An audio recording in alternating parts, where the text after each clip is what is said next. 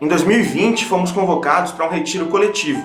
O universo nos convidou a entrar no nosso casulo. Rapidamente, tivemos que fazer um check-in obrigatório na viagem mais importante da vida, aquela que fazemos para dentro. Recebemos um verdadeiro chamado para a reinvenção.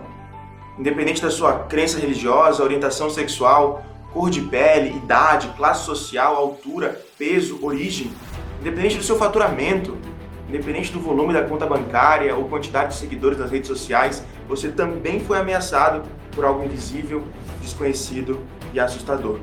E rapidamente, com essa ameaça, despertamos para o sentimento de coletividade. Por um instante na história, percebemos que somos todos um. Ficou evidente que o que a gente faz afeta o mundo e o que acontece no mundo nos afeta. Simples assim. A Terra emitiu um comando claro e direto: ou vocês me curam, ou são vocês que precisarão ser curados. E assim, percebemos uma grande crise tomar conta do mundo: crise na economia, na política, crise na saúde, nas relações familiares, crise nas empresas. E todas as crises têm uma característica em comum: elas aceleram as transformações. É como se o mundo tivesse pisado no acelerador da história de uma hora para outra. Mas existe uma crise que não aparece na mídia, como todas as outras. Ela não ganha tanta atenção. Ela é menosprezada por muitos desconsiderada por outros. É que ela é mais intangível, é invisível aos olhos.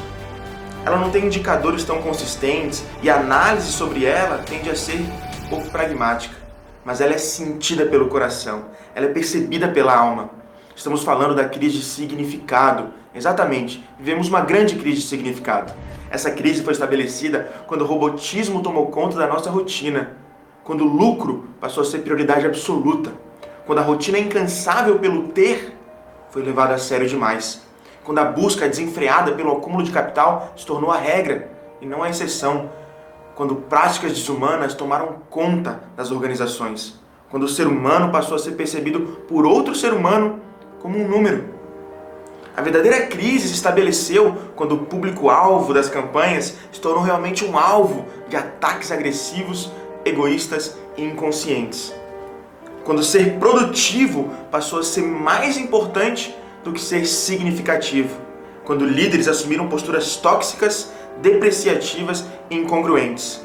Quando o sangue nos olhos passou a substituir o brilho nos olhos quando o desejo de ser visto passou a ser mais forte que o desejo de servir. Quando a vontade de ser o melhor do mundo superou o desejo de ser o melhor para o mundo. Quando o ego prevaleceu e a alma adormeceu. E assim construímos negócios miseráveis, tão miseráveis que só tem dinheiro. A crise expandiu quando o homem colocou o homem no centro, quando na verdade deveria ter colocado a vida no centro.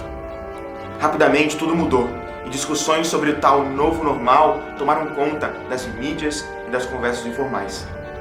E logo percebemos que não queremos voltar ao normal. Afinal, precisamos voltar mais diferentes, mais conscientes, mais despertos, mais humanos, mais empáticos, mais altruístas. Chega! A Terra pede socorro. O mundo não precisa mais de empresas que existem apenas para maximizar lucro acima de valores humanos.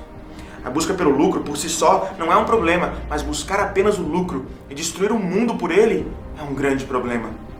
O mundo certamente não precisa de líderes gananciosos que enxergam pessoas de forma mecânica em busca do lucro como se fossem soldados a qualquer custo. Líderes com valores invertidos, corações descompassados. O mundo não precisa mais de negócios que assassinam a essência humana. Simplesmente não precisamos mais. É inútil, é desnecessário, é banal, é superficial. O mundo precisa sim de negócios que utilizam seus produtos e serviços como ferramentas de transformação e assim elevam a humanidade. O mundo precisa sim de empreendedores com alma, conscientes dos seus talentos e famintos por mudança. O mundo precisa de iniciativas que equilibram legado e resultado, consciência e performance, espiritualidade e gestão, lado a lado muito além de querer fazer negócios diferentes para se destacar no mercado, precisamos de negócios que fazem a diferença para gerar valor para o mundo e para o mercado. Felizmente, o mundo está reagindo e construindo uma nova forma de fazer negócios. Finalmente, estamos percebendo que os negócios têm duas opções: ou somam no mundo ou somem do mundo.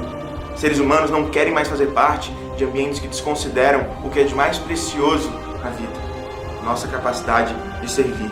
Afinal, o desejo de contribuir, gerar valor e fazer a diferença faz parte do nosso DNA é uma necessidade psicológica e existencial, é o que nos torna realmente humanos.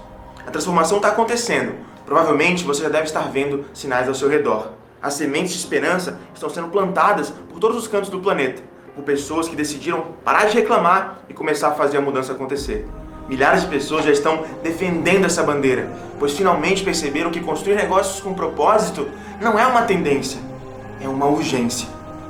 E como em toda transformação existem dois tipos de pessoas: as que assistem e as que protagonizam.